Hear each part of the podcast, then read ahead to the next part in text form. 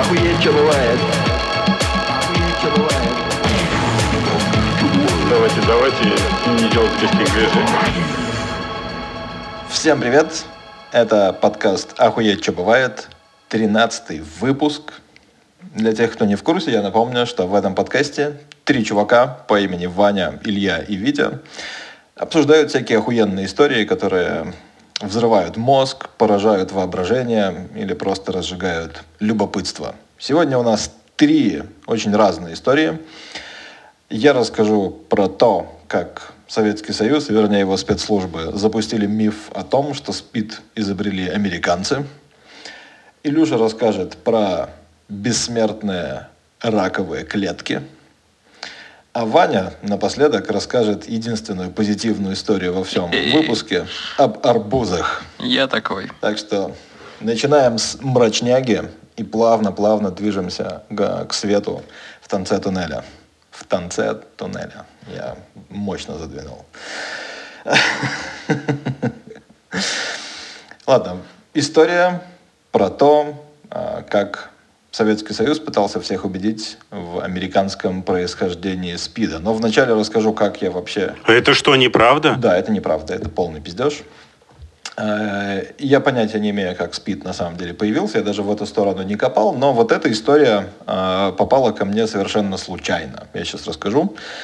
Такой маленький, маленькое лирическое отступление, что несколько лет назад я задумывался о том, чтобы сгонять в Йемен, а именно на остров Сокотра, чтобы посмотреть на драконовые дере- деревья. Блять, куда? Зачем? Какие деревья? драконовые деревья.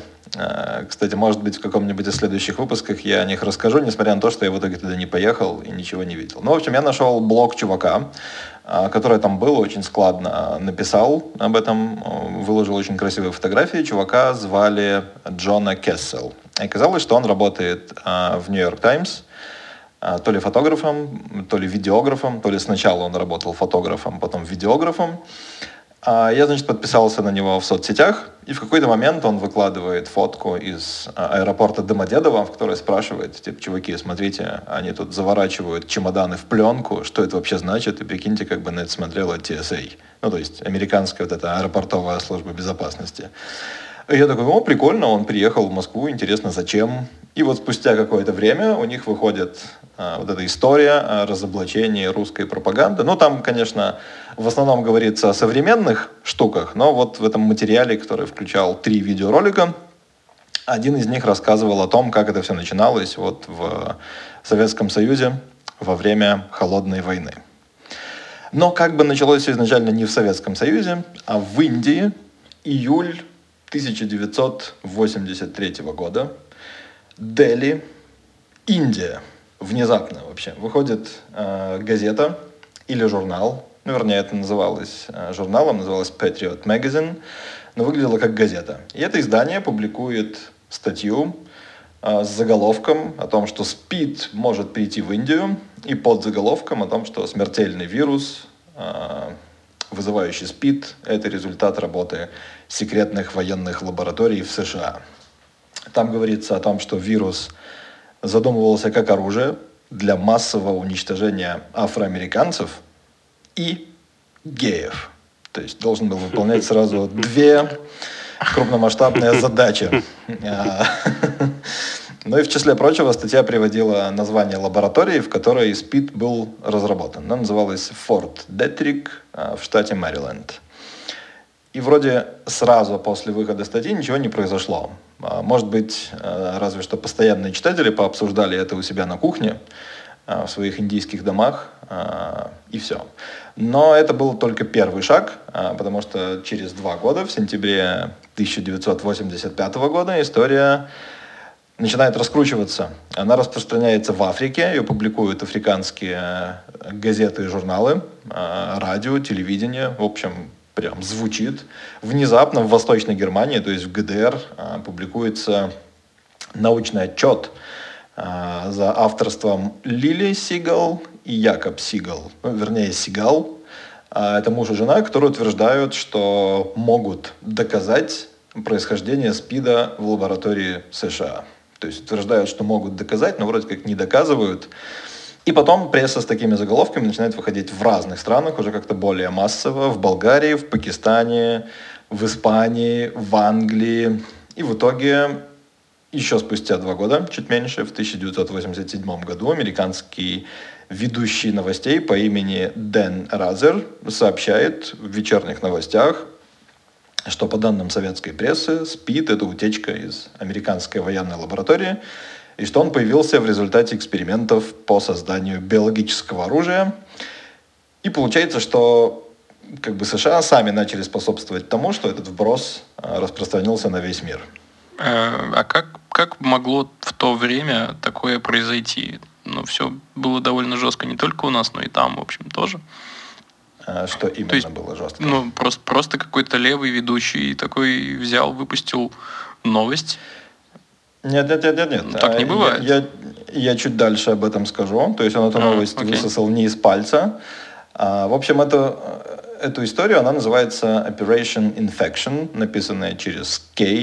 И, в общем, это пример ну, одного из крупнейших информационных обманов. У меня изначально написано информационное, крупнейшее информационное наебалово в истории. В, за- в заметках так пометил. А, И, в общем, это это результат работы КГБ а, во время а, холодной войны. А, Один, ну, вернее, там было трое. Трое бывших сотрудников, которые, видимо, после развала Советского Союза успели сбежать, где их никто не достанет, получили убежище в Штатах, ну и, в общем, кое-какие подробности раскрыли. Один из них рассказал, что вот в тот момент, в 80-х, около 15% всех человеческих и денежных ресурсов КГБ было направлено на шпионаж и все прочее, а 85% как раз было направлено на информационную деятельность. И вся, в этой информационной деятельности было одно направление, которое называлось «активные мероприятия». Американцы это все при, приводят как active measures, но, в общем, эти активные мероприятия и были а, нацелены на всякую дезинформацию. Цель была очень амбициозная, то есть они собирались максимально исказить э, восприятие реальности и реальных событий.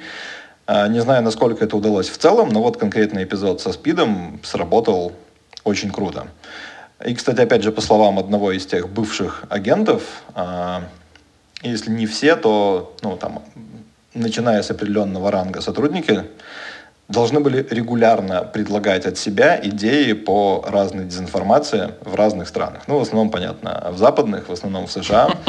И, кстати, известно, вот прям а, было несколько вбросов, и известно, выяснено, что они были придуманы в КГБ. Например, о том, что Кеннеди был застрелен своими же людьми из, ЦР из ЦРУ, о том, что ЦРУ организовало покушение на папу Иоанна Павла II, а также история о том, что в странах Южной Америки похищают детей а, для того, чтобы использовать их органы в качестве донорских а, для американцев. Бля. То есть все это реально был- были попытки вбросов, есть газеты, есть прям сканы, это можно посмотреть. Ну, в общем, я отвлекся, и интересно, как это все вскрылось. Были, были задействованы люди, которые этим занимались, но если у КГБ Советского Союза были прям огромные ресурсы на вот эту всю информационную деятельность, то в ЦРУ этим занималось несколько человек, а, которые были внештатными сотрудниками, вообще работали там на каких-то супер лайтовых условиях.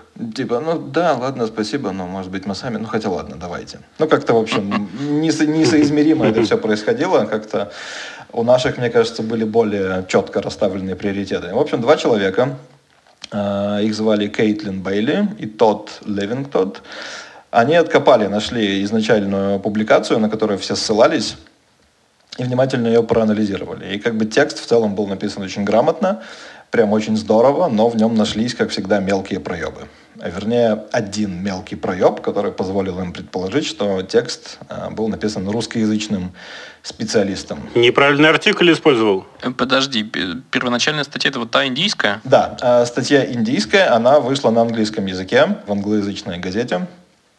И, в общем, там упоминалось сравнение с вирусом гриппа, и было написано вот буквально «the virus flu».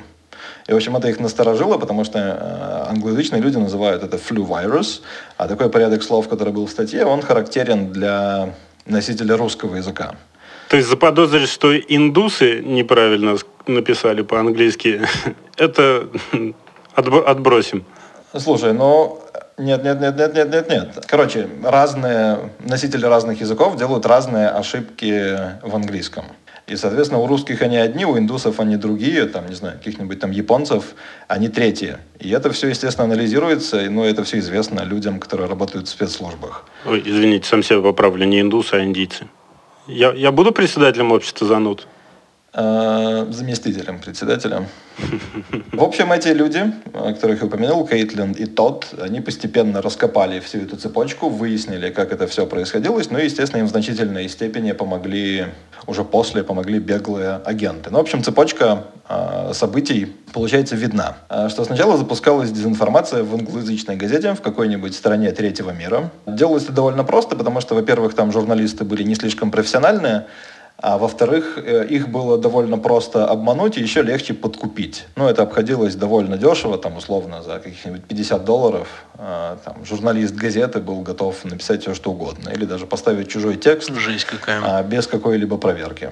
А потом получалась целая серия публикаций в других странах третьего мира, а, которые ссылались вот на то, что вышло. После этого заказывается отчет ученых какой-нибудь подконтрольной социалистической стране, в данном случае в ГДР, Потом выходит еще несколько публикаций со ссылкой на этот отчет.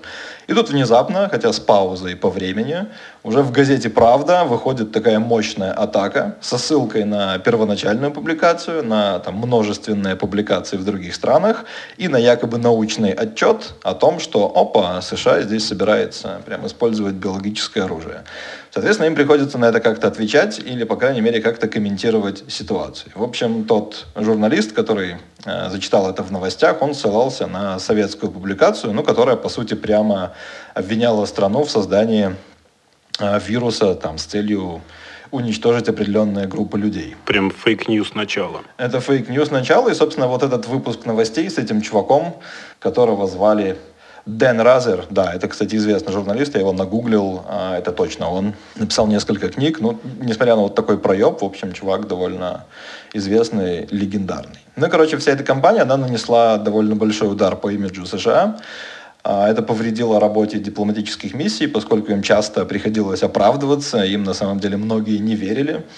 А все завершилось довольно неожиданным образом. Ну, понятно, что это уже 80-е, что вроде как холодная война еще идет, но там Советскому Союзу остается жить недолго. И вот на встрече президентов Горбачева и Рейгана а, Рейган попросил Горбачева так больше не делать. И он сказал, ну ладно, простите, мы больше не будем, мы больше не будем распространять эту информацию.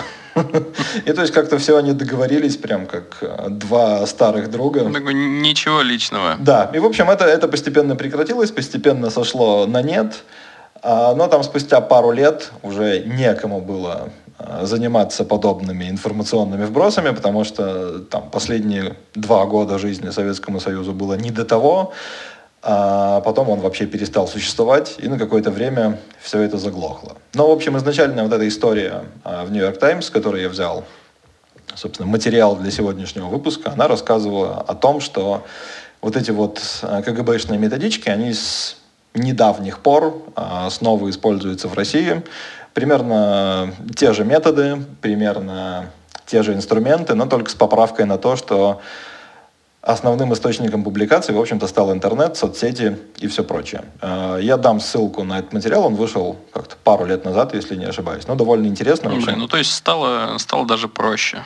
Не нужно там связываться ни с какими индийскими журналистами, ничего такого. Просто вбрасываешь в соцсеточку и все. Да, с одной стороны стало проще, а с другой стороны стало сложнее, потому что любой там условный диванный воин а, может, не отходя от компьютера, проверить любой факт по разным источникам, как бы сопоставить одно с другим, ну и понять, насколько это фейк и насколько нет. Так что, ну, доносить стало проще, но при этом это и опровергать стало проще. Так что... Блин, удивительно. Слушай, ну, а вот опровергать проще, но сейчас, на самом деле, быстр, быстрее забывают про все это. Ну да, не, не то чтобы ну, было много людей, которые любили бы проверять факты, давайте честно. Ну, мало кто это делает. Ну окей. А Мы сами не всегда это делаем, нужно признать. По крайней мере, я периодически проебываюсь на каких-то штуках, которые там принимаю за истинное, а это оказывается не совсем истинными. Но то, что ну, вот раньше это было все разнесено на годы, то есть буквально между, между тем, как эта публикация появилась впервые в 83 году и там в 87 году, когда США стали по сути, за это оправдываться, прошло 4 года. То есть сейчас какую-то информационную кампанию длиной в 4 года представить себе сложно. Там даже неделя вот чего-то там такого в пристальном внимании, это уже охренеть как долго, потому что обычно все затухает гораздо быстрее. Слушайте, а вот, э, ну, типа, на самом деле, Спит, он же, ну, а из Африки откуда-то пришел, Ну, да? вроде бы да. Честно скажу, что не, не знаю, и я эту сторону вообще не затрагивал. То есть моя история про то, как, как это было вброшено, а откуда он пришел на самом деле, я не могу знать. Ну, и вот э, такой штамп такой распространенный, что вот там э, негры в Африке трахали обезьян и заразились. Блин, ну есть же другие способы заразиться от обезьяны. Например, съесть ее. Ведь, ведь китайцы не трахали летучих, летучих мышей Кто знает? Кто, кто знает? прямо на Слушай, рынке. Ну, это типа, знаешь, есть какие-то красивые истории, потому что кто-то съел летучую мышь, а там кому-то на голову упало яблоко. Хуй знает, что на самом деле откуда и куда упало. Я бы не велся на это так, прям так легко. Блядь, про яблоко вообще очень странная была лайка. Ну что, продолжить тему Спидова? Ну, попробуй.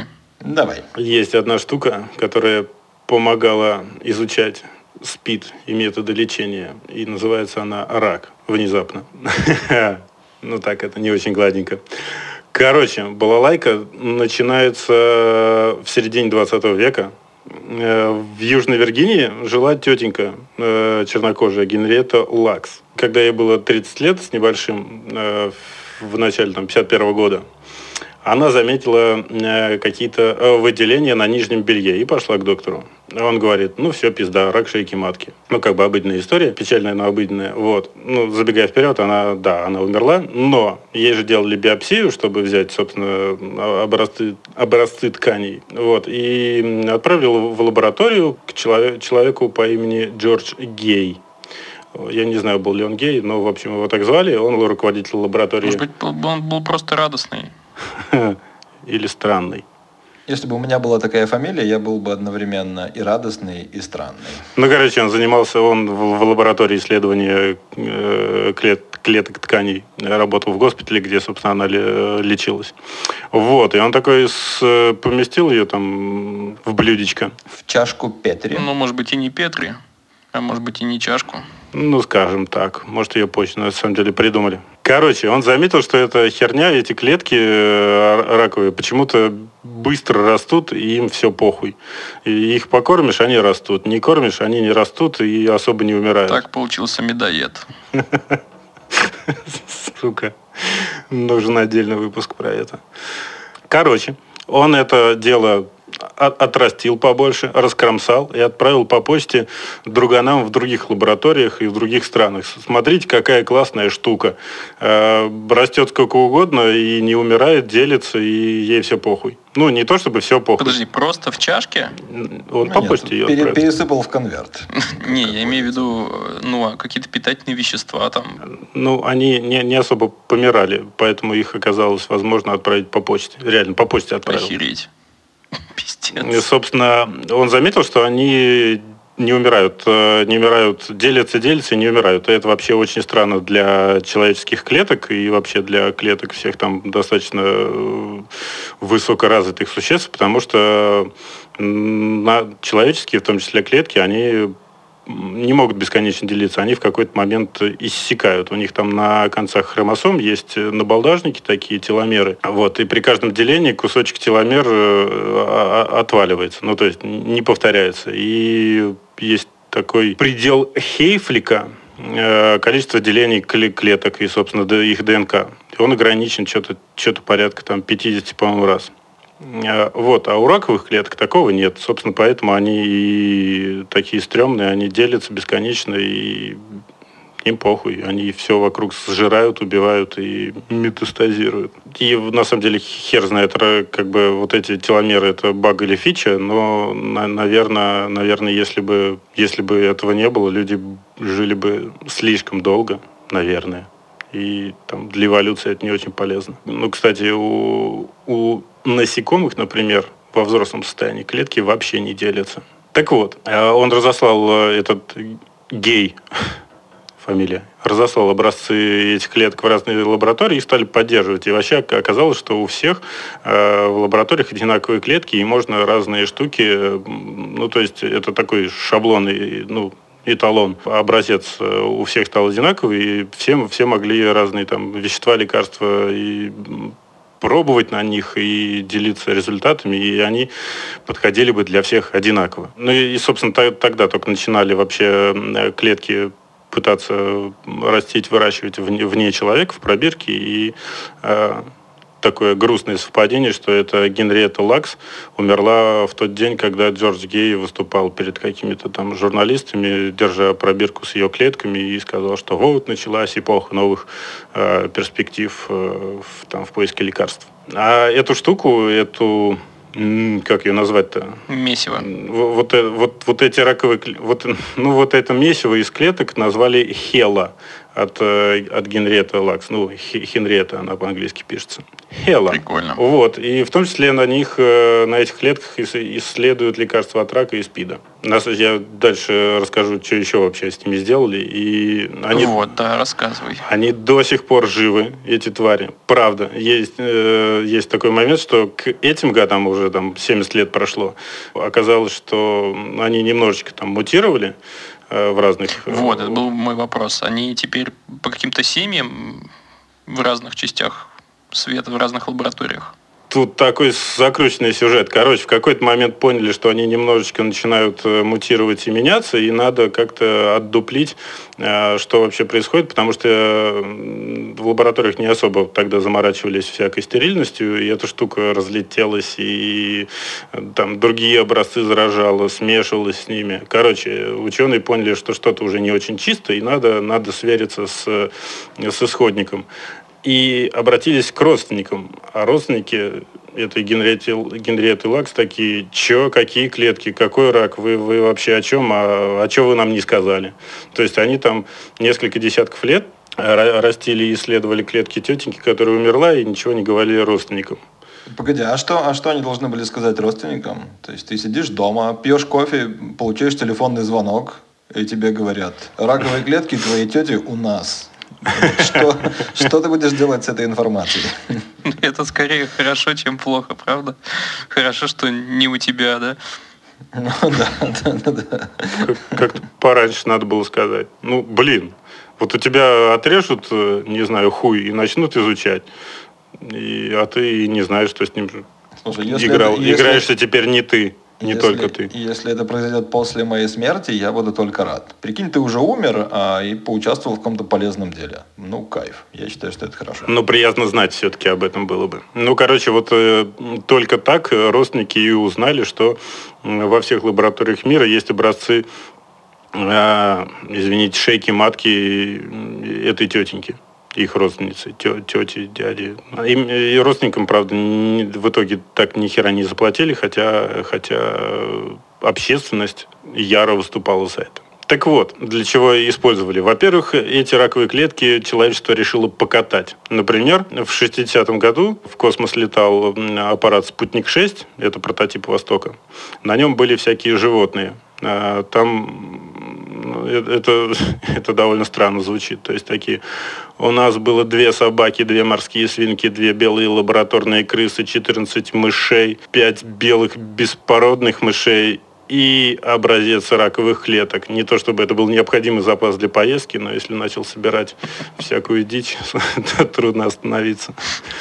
Вот. То есть эти раковые клетки в 60-м году еще до человека. Ну, то есть, как бы, можно ли считать эту тетеньку первым космонавтом? Ее, ее клетки полетали в космосе. Да, конечно, нет. А еще...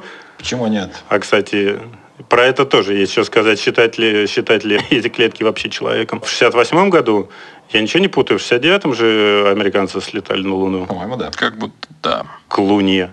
Ну, короче, в 68 году советский э, аппарат «Зонд-5» слетал, с, опять-таки с этими раковыми клетками, слетал к Луне. Ну, а- обернулся и, и по-моему, вер... по-моему, вернулся. Ну, короче, это первый, первый, образ... пе- первый кусочек человека, который достиг лунной орбиты. Э, Прикинь, если бы этим занимались э, пропагандисты, э, дезинформаторы, можно было бы запустить статью о том, что злой Советский Союз отправил неизлечимое заболевание в космос. Ну, учитывая их, блин, как бы они не то чтобы заразные, но они, они же, оказавшись там с другими какими-то тканями, они же продолжат расти и сжирать их, и питаться ими, и все такое. Это довольно стрёмно. Ну, в общем, да, фактически какое-то биологическое оружие запустили. Еще и ку- ку- кусок шейки матки, опять-таки. Все, как-то странно все это. Ну, короче, я быстренько прочту список достижений и, ну, собственно, что делали с этими клетками и что, это помогло сделать. С помощью Хела э, исследовали полиомиелит и в том, это помогло сделать вакцину от полио- полиомиелита, который на самом деле был довольно э, распространенным и стрёмным заболеванием, потому что, ну, собственно, от него инвалидами становятся или помирают. Ой, блин, по, про полиомиелит я, кстати, еще что могу рассказать, может, в какой-нибудь другой раз. Вот, собственно, первые, первая пересылка образцов тканей по почте. Ну, подожди, а это было хотя бы в пробирке? Он же не просто там шмякнул в Ну конверт. ладно, оно было, ну оно, блядь, шмякнул. Так это тебе с горочкой или без? Типа, да. Ну они, ну они, ну они были охлажденные, замороженные, наверное. Ну ладно. Охлажденное или замороженное? Это разные вещи. Ну, то есть ты размороженное не ешь, а охлажденное ешь. Но это не тот случай, не ешь это вообще. Старайтесь не есть раковые клетки. Ладно. Хела поучаствовала в, в исследовании клонирования. Подожди, а по сути же э, эти клетки и есть клоны друг друга. Но как бы любые клетки есть клоны друг друга. Вообще это довольно стрёмные клетки в том плане, что они... Ладно, хер с ним, что там с ними сделали. э, э, Туберкулез еще изучали и сальмонеллез с помощью них. Ну и спид, собственно. С успехом? Ну, более-менее. Так вот, так вот. А, собственно, а, и с помощью Хела открыли те, господи, фермент теломеразы, который участвует в, в, там, в работе теломер, а, которые, е- которые есть причина старения ну, там, человеков и млекопитающих, и всех высокоразвитых существ. Собственно, это, может быть, хе- раковые клетки Хела могут стать ключом к бессмертию человека. Уж хуй знает, надо нам это или Было нет заебись. эти хела, они не совсем э, человеческие, потому что у них э, хромосом многовато. У человека 46 должно быть, а у них ну, вот я разные данные нашел, то ли от 49, то ли, то ли от 49 до 78, то ли от 76 до 82. Ну, короче, раковые клетки у них там все все поломано в ДНК, у них только мех- механизм роста и деления нормально работает, а так это уже не совсем оно. Поэтому возник вопрос, это вообще э, чело- человеческие клетки или какая-то другая херня? И предложили сделать, э, э, назвать это новым биологи- биологическим видом. Хелат- хелоцитон гартлери, э, ну, в честь человека, который, который исследовал эти клетки. Э, Вот. Таким образом, ну, это, это такое предложение, э, не знаю, там, уровня бешеного принтера Го- Госдумы, но Ну, логично же, да. в целом есть основания считать, что, что появился биологи- отдельный биологический вид, причем на наших глазах. Хм, прикольно. Похоже на всякую комиксовую хуйню типа Венома. Э, Какая-то непонятная абстрактная слизь болтается в космосе, кстати, да? Э, А потом поедает людей. Хотели бы у себя держать отдельную линию Хела?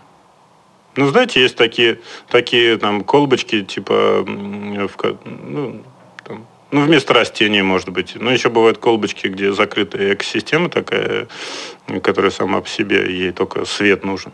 Ну, этой штуки надо, наверное, подливать. Ну, слушайте, считайте, как чайный гриб. Ты в него там сахар подсыпаешь и воду, и а, делает тебе что-то вкусное. Блять. Скажу коротко, знаете, фу, бля. Ну и, и на этот ваш гриб чайный, фу, бля, и на это конкретно. Это Ты чё, пес? Погоди, а если сказать не чайный гриб, а камбуча? мне все А, равно а чё, ты на чай- А что ты на чайный гриб вот так вот? То есть, э, когда э, какой-то, какая-то большая колония ну, вот этих вот, господи, грибов. На самом деле чайный гриб это, по-моему, э, симбиоз двух организмов. Один гриб, другой не гриб. Ну так вот, гри- грибы, ты же пьешь то, что, то, чем ссут грибы. Ты пьешь пиво, ты пьешь вино, ты пьешь квас. Это все грибы. Это я понимаю. Винный гриб хочешь? Винный гриб давайте, да. Чайный не хочу. Чай... Мне вкус не нравится. Ну, блядь. И вот это процесс особенно. Он всегда же стоит в трехлитровой банке, этой уебищной, марлей накрытый. Ну, его главное не трогать пальчиком. Это правда очень стрёмно, а пить, ну, он такой кисленький, с газиками. А потом тебе еще говорят, хочешь отрежу, да, и посадишь у себя. Ну, пиздец. Посадишь у себя. То есть я довольно-таки миролюбивый человек, и я говорю, что я хочу, чтобы больше никого не сажали. Тут и оно. Ну, если тебя предложат, отрежь для меня, пожалуйста. Ладно, и перешлю по почте.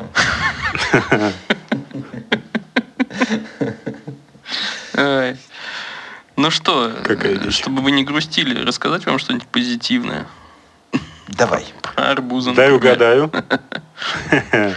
Какие? Ну, Короче, фигня в том, что я недавно сходил э, во вкусвилл и просто за арбузиком. Вообще, на самом деле, не за арбузиком, а за винегретиком, но неважно. А Что-то пошло не так. Что-то пошло не так, и я купил арбуз. На кассе я понял, что я купил не просто стандартный арбуз там по 40 рублей за кило, а купил желтый арбуз по 100 рублей за кило. И подумал такой, ну, почему бы и нет? Э, Заплатил лишних 500 рублей за арбуз, э, принес домой и думаю такой, типа, я же ни разу вот не ел желтый. Э, Разрезал, в нем практически нет косточек, что офигенно. Он желтый, что логично. Подождите, подождите. Давай, что? А вы арбуз едите с косточками или без? Я стараюсь выплевывать. Я тоже. А если вы, ну, типа, в помещении, там, на торжественном гала-ужине, Ну, я сначала счищаю косточки, а потом ем. Ну и слушай, если на торжественном гала-ужине арбуз подается не в нарезанном виде без косточек, то я не пойду на такой гала-ужин. Какой Вот же это гала-ужин? Это... ты уже там, оттуда нельзя уйти, тебя Таня Шахнес будет ругать. Таня, если это слушаешь, ты классная. А, Короче, поехали дальше. А, Точно такой же арбуз. Пахнет арбузом, но когда ты его ешь, что-то в голове странное происходит, потому что ну, ты привык, что арбуз красный. Короче, что-то происходит с восприятием. Э, Вот если глаза закрыть и, не знаю, эксперимент провести, и ты не знаешь, какой сейчас тебе э, в руку по- положат арбуз, то ты не отличишь. Нам- Или в рот. Или так, да. Но ты не провел такой эксперимент. Нет, не проводил, надо провести. Ходить проведем, кстати. Вот, а если ты смотришь, ну, видишь, что он желтый, и, блин, тебе так странно, и вот в интернетах пишет, что, о, эта штука обычно напоминает чем-то лимон или дыню, или манго еще. Ни хера. Или мед. Ни хера не напоминает. Это напоминает, блядь, арбуз. Просто тебе странно то, что он желтый. Я, короче, выяснил, как его получили. Оказалось, что все охуенно просто. Это просто скрестили дикий арбуз и культивированный, собственно, домашний. Э, Дикий арбуз, он как раз желтый, только мелкий и вообще невкусный. А домашний он большой, сладкий и с косточками. А там косточек мало. Слушай. Да. Слушай, а арбуз это, ну блин, э, попадалась несколько лет назад подборка изображений со всяких картин, э, ну, О, там, да-да-да-да-да. средних, средних веков, там, в- Возрождения, где были арбузы. Да, я про это даже записал. Я тебе могу даже сказать, кто такую картину нарисовал. Джованни Станки. Они там были, были, ну, точно не желтые, они были очень вяло красные и, ну, такие какие-то с очень сильно выделенными вот этими белыми структурами внутри, как, как Да, и с очень толстой коркой. Да, но они были красные. Они были уже красные, хотя э, ну, белых фракций там тоже было предостаточно. Но все это не моментально, конечно. Короче, смотрите. В арбузе есть, ну и не только в арбузе, а вообще во фруктах и овощах есть э, такая хуйня под названием ликопин. Это вещество, которое отвечает за красный цвет. Но есть там в помидорке, э, не знаю, в какой-нибудь клубнике, это все ликопин. Просто красненькое делает. Вот. И человечество отбирало арбузы. Они уже вот на тот момент, в 17 веке, были уже сладкие, вкусные. Там, возможно, кожура была толстая. Но, короче, селекция вела к тому, что ребятам нравилось чтобы было больше красного, чтобы корочка была тоньше, и чтобы он там был сочнее, еще слаще, все такое. В итоге получили вот то, что мы имеем сейчас. А в 17 веке в Европу из Африки попал собственно, то, что мы видим вот на этой картине. Ссылочку приложим. Действительно увлекательно. И, короче говоря, э, в Европу он попал из Африки. Как всегда, э, этим занимались в Египте. Э, Есть даже косточки арбузов в гробницах находили. Э, Их, короче, там уже знали, ели и все такое. Э, Находили в гробницах, потому что тот, кто был захоронен, ел арбузы с косточками? Или, или они были захоронены вместе с арбузами, чтобы им было не так одиноко в гробу? вместе с арбузами, чтобы было не так одиноко. Короче говоря, у нынешние селекционеры взяли вот этот пустынный арбуз, который называется, э, сейчас скажу, дыня цамма, в том числе он так называется, растет э, во всяких пустынях, например, в Калахаре. Он также еще называется каланцит. Они взяли его, взяли обычный арбуз, скрестили и получили желтый. Самые большие объемы делает Таиланд, Испания и внезапно Россия тоже. В южных э, наших регионах э, выращивают с 2000-х э, годов желтые арбузы довольно успешно. Но, кстати, я вот сказал, что... Чуть ни разу не видел.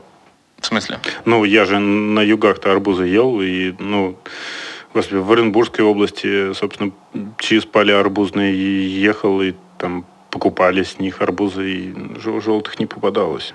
Чужеродное это нашему. Но ты визуально никак, ни- никак не отличишь, не разрезав. Ну да. Поэтому хер его знает. Слушайте, ну, это все фигня, на самом деле. Они, конечно, типа вот дороже, как я уже сказал, примерно там в два раза или в три раза, в зависимости от там сорта, сезона и всего такого. Э, Но это, конечно, не то же самое, что квадратные японские арбузы или кубические. Э, Это вообще полнейшая дичь. Блять, они в азбуке вкуса появлялись когда-то и стоили что-то несколько тысяч за штуку. Это мало того, что несколько тысяч, э, когда они... Короче, э, они, насколько я помню, появились в 2014 году примерно в Москве, во всяких там Глобус Гурме и Азбука Вкуса, и стоили под час по 40 тысяч рублей. Просто потому Ну, что... потому что их в- ввозили откуда-то издалека, да? Собственно, из Японии. Фигня в том, э, что в Японии эта штука запатентована. Э, Фермеры в городе Дзинсуджи э, придумали всю эту фигню. Они на каждый такой арбузик клеят специальный лыбачок, и всем другим фермерам, которые хотели бы так делать, это делать не позволяют. А делать это на самом деле очень просто. В какой-то момент арбуз дорастает до ну, опци- ну, оптимального какого-то размера, который уже достаточен, чтобы поставить его в специальную кубическую форму. А Потом проходит еще 10 дней. Э, За эти 10 дней он эту форму заполняет полностью и становится, собственно, кубическим со стороной 18 сантиметров. Это важно, это стандарт, потому что, блядь, Япония. Э, Они, исп- они используют сантиметры, не дюймы, нет? Э, Нет, нет, кстати, а у них сантимы. И поскольку это Япония, опять же, они там сильно угорают по всяким фруктам и овощам, и там в целом они довольно дорогие, а, они стоят там минимум в 4 раза дороже обычных. То есть от сотни до 500 баксов за арбуз, в зависимости Вот. Хотя, подожди, никакой зависимости нет, потому что они все строго одинаковые, 18 сантиметров. Причем их, кстати, срывают ни хера не спелыми, а еще недозрелыми. И дальше я вот не до конца понял, а, потому что туда ездил э, американский журналист, э, причем прекрасно говорящий по-японски, меня это прям как-то слегка восхитило. Вот, он с ними общался, они такие, мы их срезаем недозрелыми, потому что Э, ну как это, ты срежешь его, и кто-то купит его за 500 баксов и просто съест? Пфф, какая глупость. Э, такой арбуз нужен э, для того, чтобы его созерцать, конечно же. Во-первых, его можно созерцать на витрине, он может стоять вообще полгода и без проблем. А, а во-вторых, его покупают обычно ну, не для того, чтобы съесть дома, а для того, чтобы подарить типа вот положить его на шелковую подушечку, там завернуть в 300 слоев, как любят опять же японцы, и все такое. Вот. Такая история про квадратные арбузы. Причем в Японии ребята угорают не только по арбузам, а еще и вообще по всяким премиум фруктам и овощам. Например, есть специальные дыни. А, в 2019 году там продали так называемую королевскую дыню за 22 тысячи долларов. А это, блядь, а это просто дыня. Ну, в смысле, она очень вкусная, очень сочная, но она небольшая. И, ну и, блядь, ей делали массаж, прикиньте. Полировали. А, у, у них там есть, опять же, специальный регион и какая-то одна специальная ферма, вероятно, тоже с каким-то патентом, Э, которая, ну, по сути, это у них, собственно, стандарт того, что можно продать за 22 тысячи баксов на аукционе. Вот у них есть четыре категории, и половина сразу уходит э, в категорию под названием юки. Это очень классные, вкусные, сочные дыни, но с некоторыми дефектами, даже самыми мелкими, не знаю, царапка, все, нахуй пошла. А дальше есть э, нечто под названием широ, яма, и Фудзи, э, в категории Фудзи попадает каждый примерно тысячный, тысячная дыня. Только так. Блять, я вам покажу фотку потом. Это просто дыня. Но, но она просто идеальной формы, без царапок и без прочей хуйни. Да, это будет лучшая дыня в твоей жизни. Ты же ее сожрешь, разрежешь и сожрешь. У меня вопрос. Да. А почему э, соседи китайцев...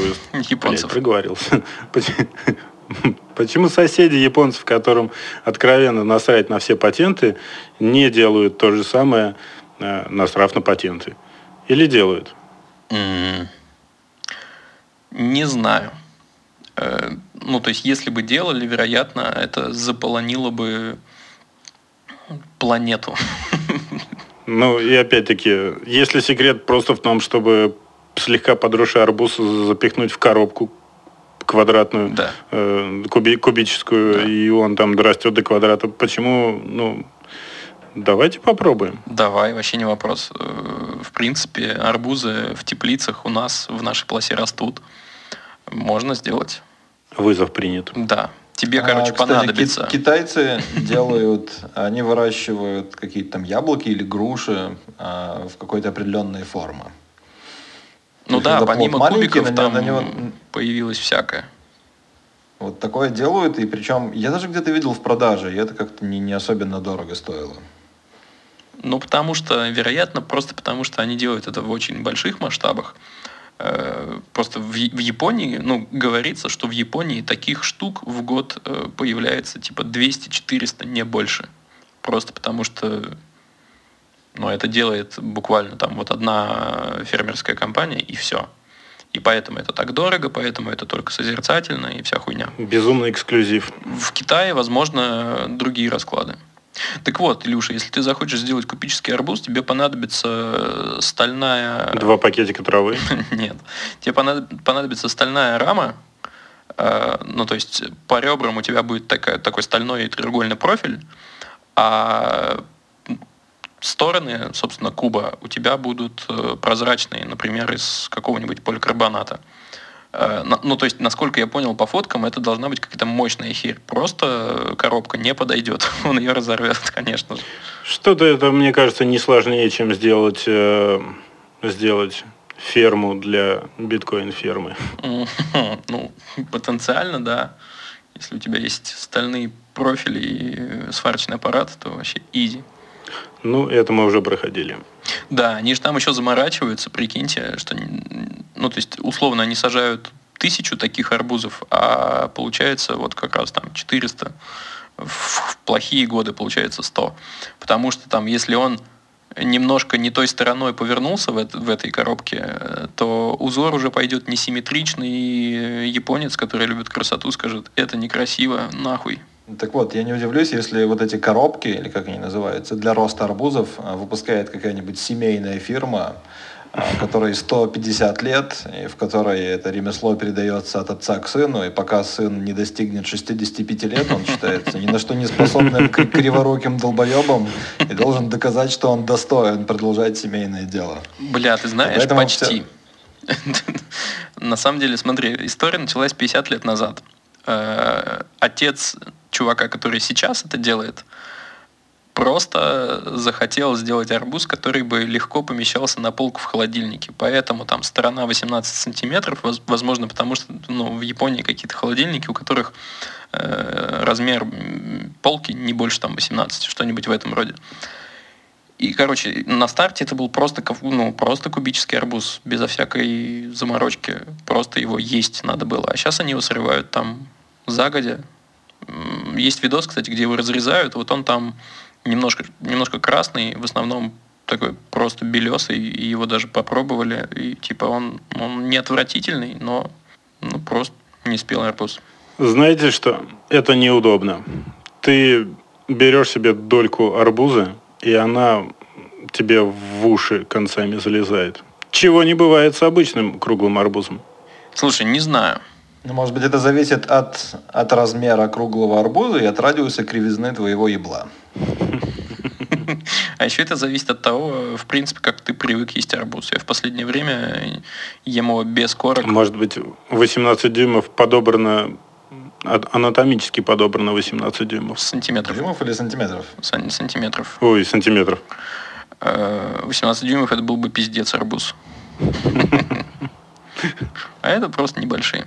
Слушайте, но я в последнее время не ем арбузы с коркой, я просто режу их на кубики. И вот если это бы просто старость. кубический арбуз, это было бы еще проще. Мы разучились делать безумство, обмазывать все ебало в арбузе, бросаться корками, вот это все. Блин, да.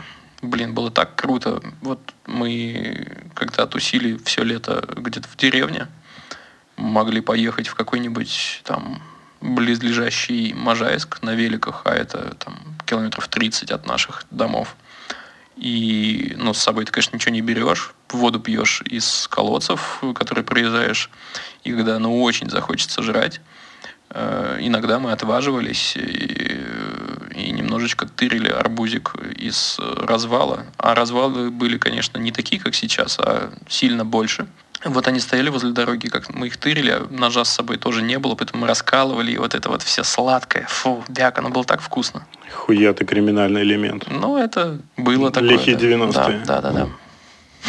У кого нет таких историй из детства, у того, считай, не было детства. Блять. Современные дети э, растут практически в стерильных условиях.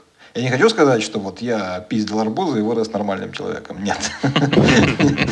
Я к тому, что вся эта движуха в детстве, она была офигенно веселая. А может быть, сейчас у детей какая-нибудь более веселая движуха, я не знаю, какие-нибудь там рейды в Fortnite или во что они там Снять ТикТок. Да, да, да, да. Рейд в ТикТок? Нет, ну в ТикТоке есть э, другие интересные челленджи, например, обоссы штаны. Это прям мой любимый. Для этого как раз можно арбузы поесть сначала и вперед. Ну да, так что слушай, ну это вот прям такие точки соприкосновения а, старших поколений и младших. Сначала ты пиздишь арбуз, а потом ты участвуешь в ТикТок челлендже и прям ух. Проблема отцов и детей наконец решена. Ну что же, ребята, спасибо, что послушали нас. Это было неоднозначно, как минимум. Надеюсь, что под конец мы скрасили вам э, грустненький выпуск, но тем не менее очень познавательный. Поешьте желтый арбуз, это прикольно и странно. Э, старайтесь не болеть, и будьте просто молодцами. Напоминаю, что если вы поставите нам какой-нибудь лайк э, или оставите отзыв, или более того, расскажете про подкаст друзьям, то мы, конечно, будем рады. И еще я прямо сейчас подумал, что если у вас есть какая-нибудь замечательная балалайка необычная, то вы можете записать нам аудиосообщение в Телеграме и прислать в наш чатик. Ссылка на этот чатик есть э, в описании. Таким образом, мы перекладываем э, обязанность по сбору материала с себя на вас. Идем к тому, чтобы ничего не делать и просто пожинать плоды успеха. Э, мы надеемся, вы нам в этом поможете. А мы вам скажем спасибо и, может быть, даже большое спасибо. Хитрая жопа. Пока. Всем пока. Пока. Охуеть, что бывает. Охуеть, что бывает. Давайте, давайте не делать резких движений.